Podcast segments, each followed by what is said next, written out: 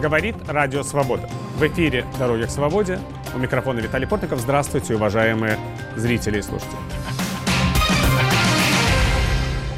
Вашингтон заявляет, что Россия может атаковать Украину в ближайшие дни. По последним данным, общая численность войск, которые Россия готова задействовать в операции против Украины, достигает 150 э, тысяч человек.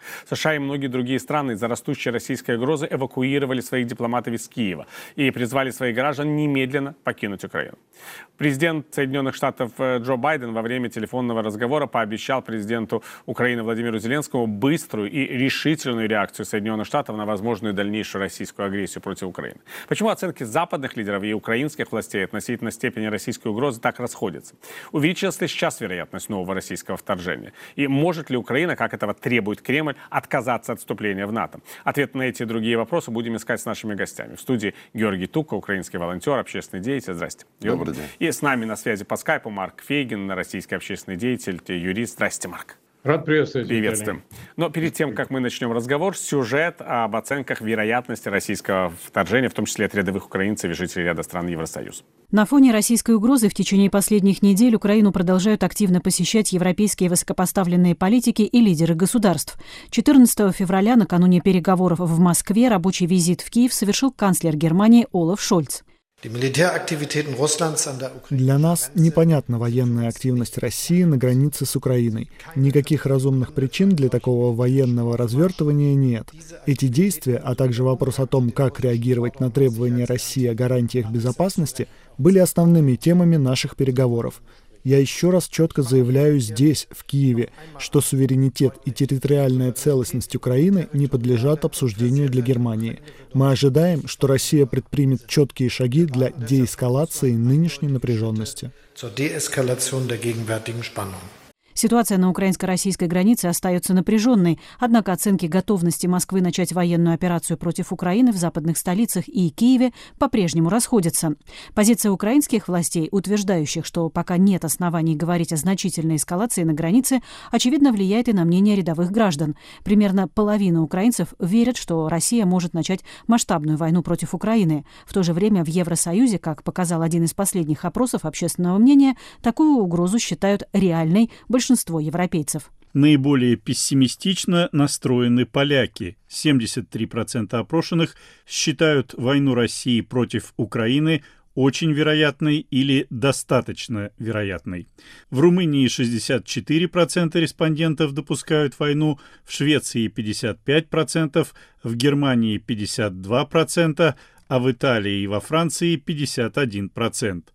Только в Финляндии в войну России против Украины верят менее половины опрошенных – 44%. Западные страны объединили усилия для сдерживания России от агрессии. В рамках обсуждаемых новых ограничительных мер США не исключают введение санкций против Владимира Путина и его ближайшего окружения. А власти Великобритании допускают блокирование счетов и конфискацию собственности российских олигархов, обосновавшихся в Соединенном Королевстве. Британский премьер-министр Борис Джонсон в ходе визита в штаб-квартиру НАТО в Брюсселе заявил, что ставки остаются очень высокими на фоне опасений российского вторжения в Украину и предупредил, что ближайшие дни, вероятно, будут самым опасным моментом.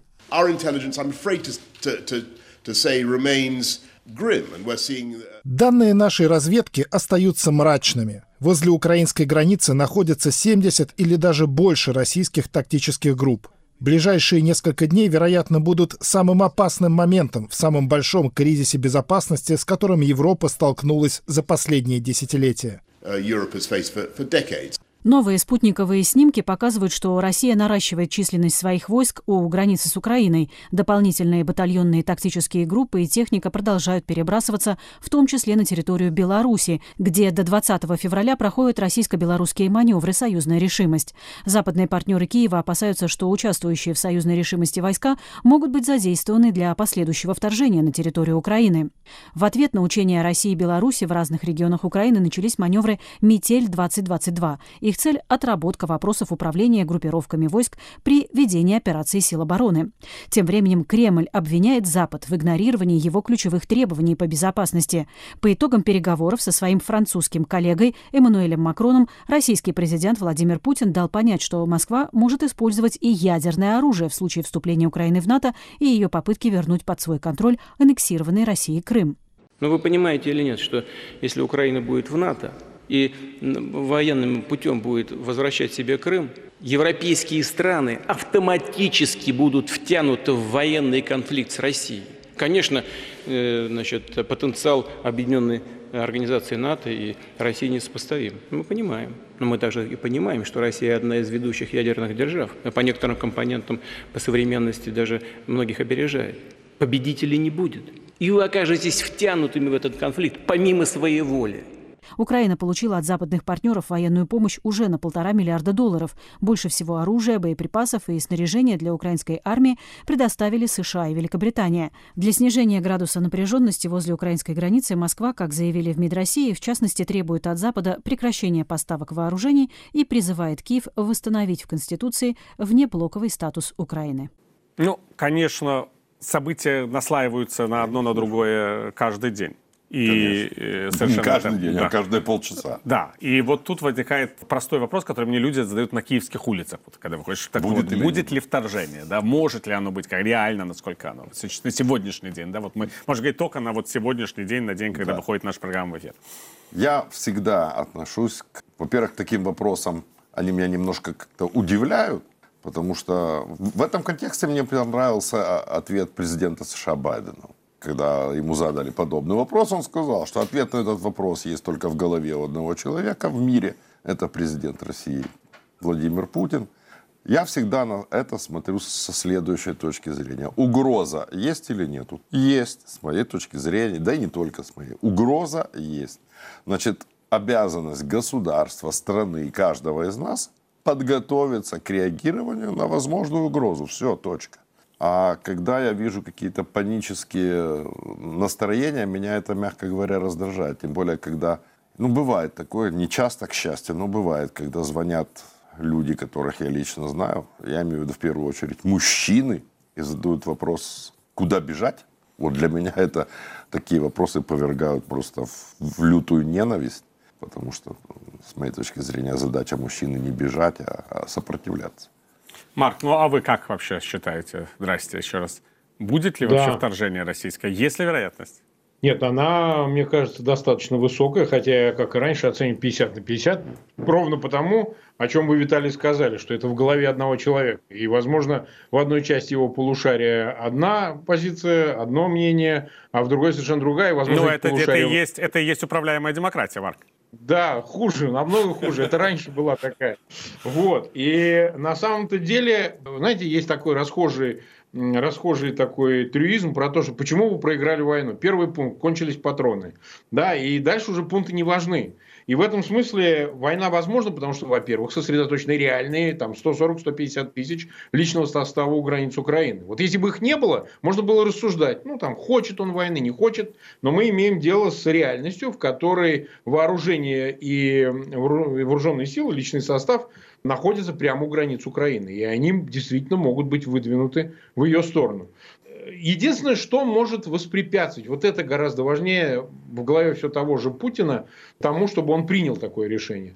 Только страх, только испуг. Потому что все остальное как-то не производит никакого впечатления. Попытка договориться, умиротворить, еще что-нибудь такое, она э, ни к чему не приводит, потому что, ну, вы посмотрите, челночным образом, по-моему, за всю долгую историю 20 с лишним лет, что находится у власти, такое количество первых лиц коллективного Запада не обращались к Путину с разного рода призывами и предложениями миротворческого характера. Он на них не реагирует. Отсюда вывод, что значит он либо значит, добьется своего путем капитуляции Украины, то есть сдачи ее полного суверенитета. Он хочет не просто не вступления в НАТО. Это иллюзия. Он, конечно же, хочет всю Украину, и чтобы ее не было. Вот как э, независимого субъекта. Как это назовут потом, это уже не важно.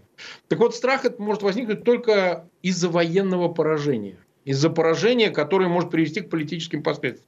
Если этот страх возникнет посредством вот происходящих событий или демонстрации силы, неуклонности стороны жертвы, хоть и героической, но жертвы в лице Украины, то это может остановить агрессию. Я бы сказал так. И самое главное, о чем я хочу тоже подчеркнуть, есть расхожее мнение, что это блеф.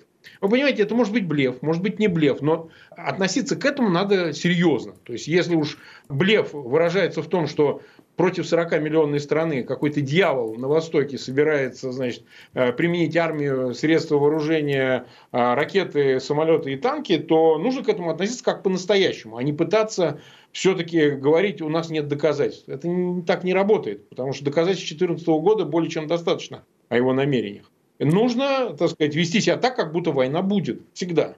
Ну, кстати, Георгий, почему украинское, рука... сказал, украинское руководство старается вот действительно э, затребовать доказательства? Вот как говорит президент Зеленский, если у вас есть доказательства, ознакомьте их, нас с ними. Я не знаю, это может быть элементом самоуспокоения, именно не успокоения населения Украины, а самоуспокоения конкретных людей, которые волей судьбы сейчас возглавляют наше государство. А может быть... Это не судьба, это избиратели, я хотел ну, это не монархия. Да, да избиратели. Скорее всего, другого объяснения, логического объяснения я не вижу. Потому что постоянные призывы со стороны президента, премьер-министра, министра иностранных дел, ну, различного э, рода чиновников, спокойствие, только спокойствие, с моей точки зрения, гораздо больше уверенности нашим гражданам дала бы информация с официальными заявлениями, что Запасы дизельного топлива для вооруженных сил на полгода активных боевых действий в стране есть. Запасы боекомплекта и различного рода боезапасов в достаточном количестве наши военнослужащие обеспечены. Но на фоне трехгодичного срыва выполнения оборонного заказа, на фоне абсолютно открытых данных, не комплекта вооруженных сил Украины. Выступать с какими-то конкретными призывами, которые бы свидетельствовали о надлежащем состоянии вооруженных сил, нынешней власти, к сожалению, не, не, не доводится. Да и вот если взять последний какой-то пример, ты профессиональный медийщик. Я думаю, что ты сейчас со мной согласишься. Даже такой элементарный момент, как съемка видео семейного, семьи Зеленских сейчас, сегодня, на фоне, например, там, Мариинского парка, Софии Киевской, она бы уже в большое, большое количество наших сограждан вселила спокойствие. На фоне той информации о том, что там чуть ли не каждые 10 минут чартеры вылетают, улетают, да? Но этого же не делается. И подспудно возникает, ну, есть какое-то зерно сомнения. Либо наш президент, который нас призывает быть спокойными, сам втихаря свою семью уже эвакуировал, либо почему это не делается. А вот ответ на этот элементарный вопрос. С моей точки зрения, он лежит на поверхности. Вот если бы я был президентом, я бы в первую очередь именно такое видео снял, а не рассказывал бы спокойствие, только спокойствие. Спасибо.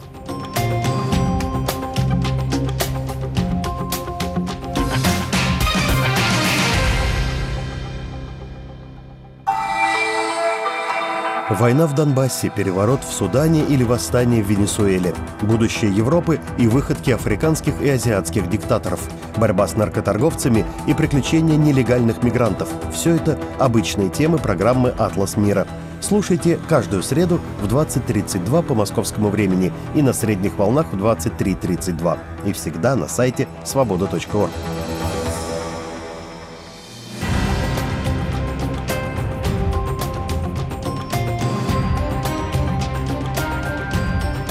эфире программа «Дороги к свободе». Ее можно слушать в нашем радиоэфире и смотреть на телеканале «Настоящее время».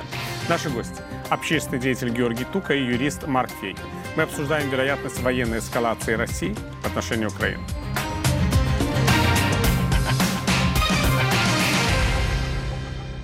Марк, вот как вы считаете, то, что сейчас делает Запад, я имею в виду эти вот жесткие заявления о санкциях и постоянные э, беседы Байдена с Путиным, и поездки Макрона и Шольца, и так далее, и тому подобное, этого достаточно для того, чтобы президент России как бы задумался о ситуации?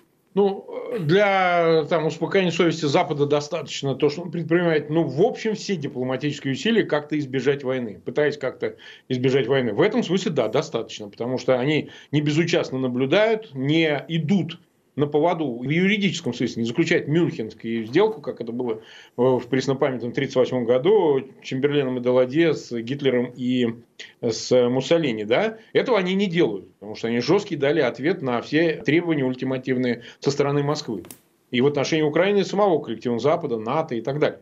Но делают ли они достаточно с точки зрения обеспечения обороноспособности Украины? Вот тут я, кстати, не убежден, потому что я не очень понимаю, Почему, собственно говоря, учитывая, что позиция Москвы заключается в том, что Запад должен забрать все вооружения, это озвучено и Чижовым, послом России в ЕС, и Захаровой на своем брифинге, забрать все вооружения, предоставленные Украине. Причем те, которые прямо сейчас находятся и предоставлены до этого. Ну, то есть, оголить жертву окончательно. Ответом на это может быть не то, чтобы даже обсуждать подобные вопросы, а наоборот предоставить еще больше. То есть нужно пойти по пути все-таки предоставить систему ПВО, то, что остается, ну, скажем так, узким местом для защиты Украины.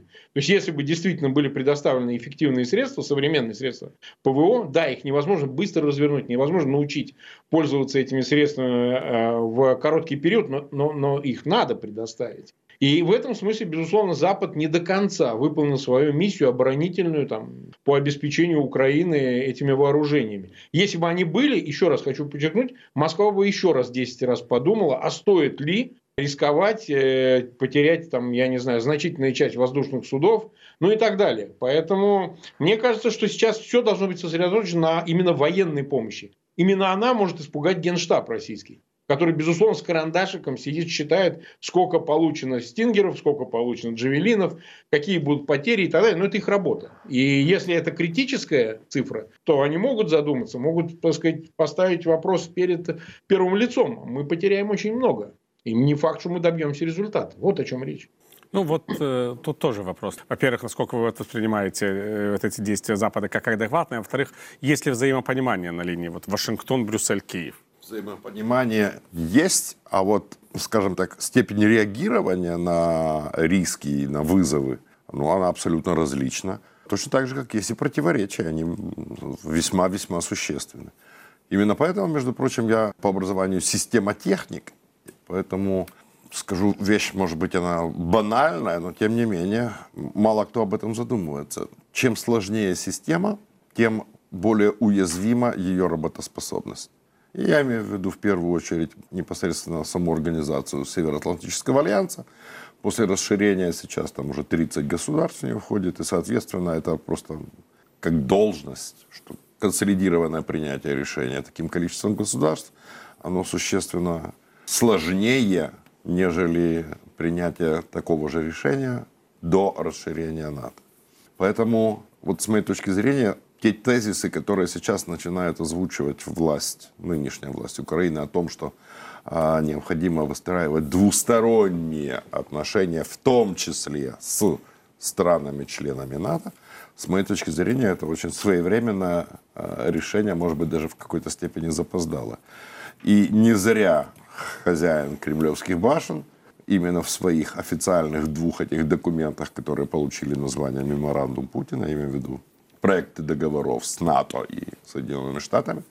Не зря он делает акцент на том, что прекратить в том числе двусторонние отношения. То есть это не совсем НАТО, да? Ну да, потому что формально это не НАТО. У нас, к сожалению, подавляющее большинство граждан очень туманно понимают, что такое НАТО, как там принимаются решения. И на основе именно двусторонних взаимоотношений можно выстраивать некую систему собственной безопасности. Двух-трехсторонних. Можно искать какие-то альтернативные конфигурации с точки зрения безопасности нашей страны. Это, это сейчас во главе угла такие вопросы должны стоять. Что, что касается оказания военной помощи, я абсолютно полностью поддерживаю те тезисы, которые озвучил Марк. К сожалению, глубокому, я знаю, чуть лучше, чем Марк, состояние обороноспособности нашего государства. И ну, вот он уже заметил о наличии систем противовоздушной обороны. Это одно из самых болезненных. Наша такая ахиллесова пята. Но вместе с тем я возвращаюсь к вопросу об обеспечении вооруженных сил дизельным топливом. Насколько банальная вещь. Но ведь не надо быть каким-то суперспециалистом, чтобы понимать, что в случае чего – то первым делом Россия перекроет доступ дизельного топлива, которое мы получаем практически почти полностью именно от Российской Федерации. У нас, когда наши руководители государства рассчитывают, просчитывают некие возможные вызовы, они это понимают, они отдают себе отчет в том, что в краткосрочной перспективе найти альтернативу практически невозможно в нужных объемах. Значит, надо заранее делать определенные запасы.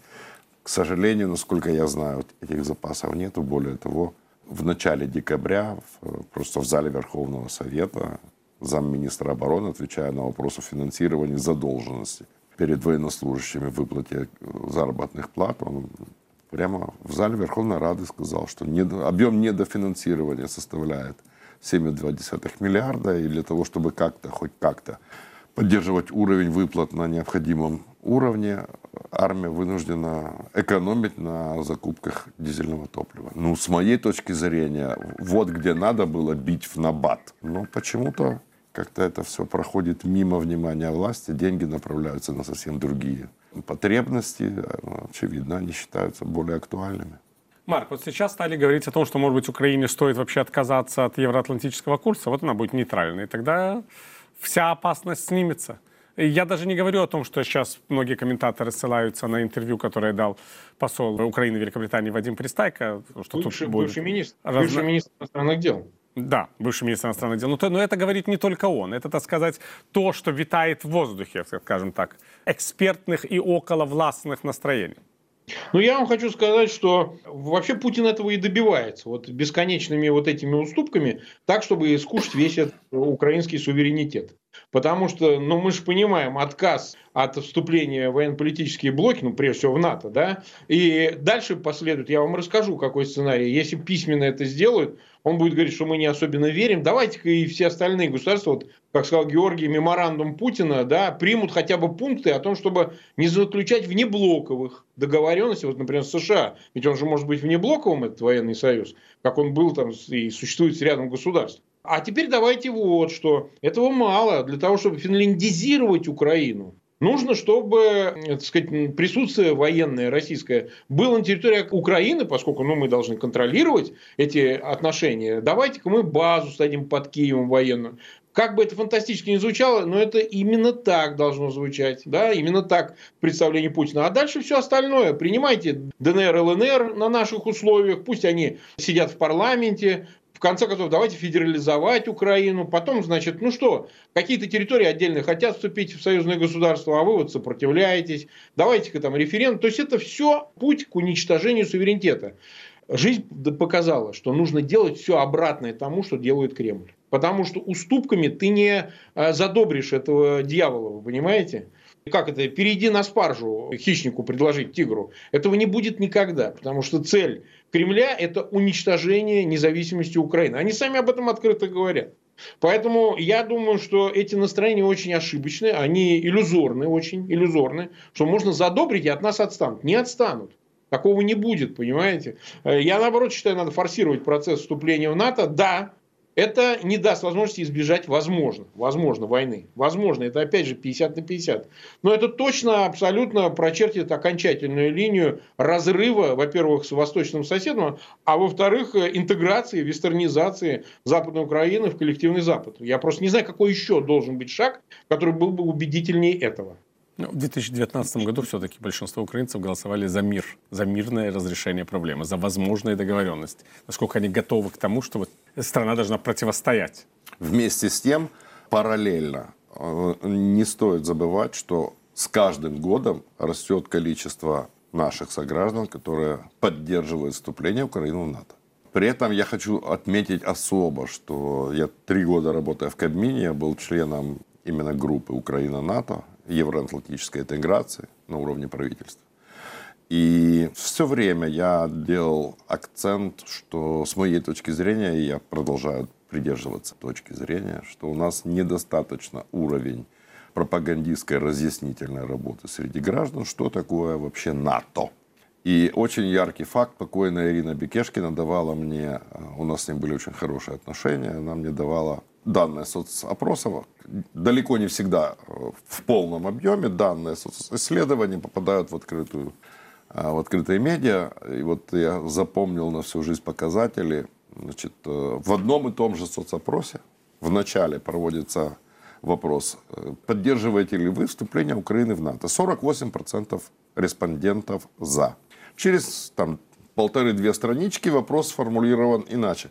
Поддерживаете ли вы вступление Украины в Североатлантический альянс? Уже 64% «за».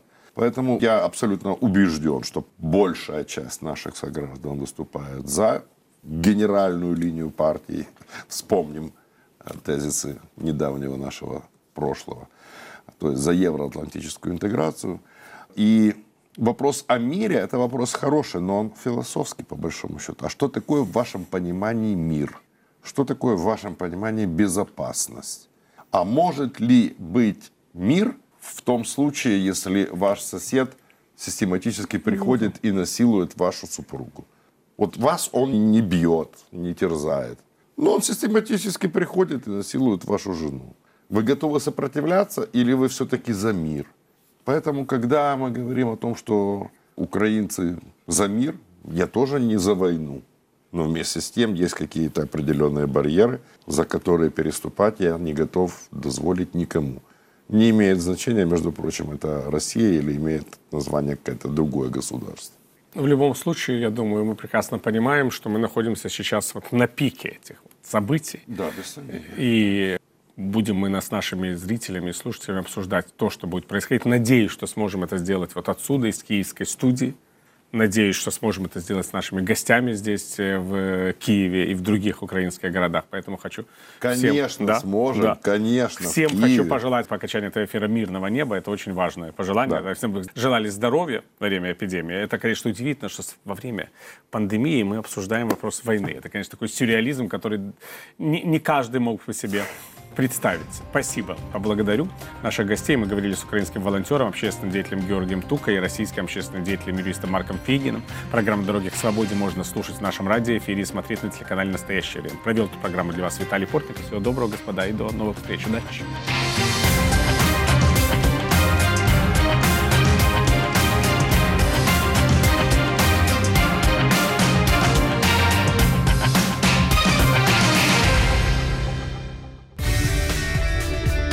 Студия подкастов «Радио Свобода». Рок-критик Артемий Троицкий, поэт Елена Фанайлова, историк Майрбек Вачигаев. В вашем мобильном телефоне со своими гостями, суждениями, историями и звуками.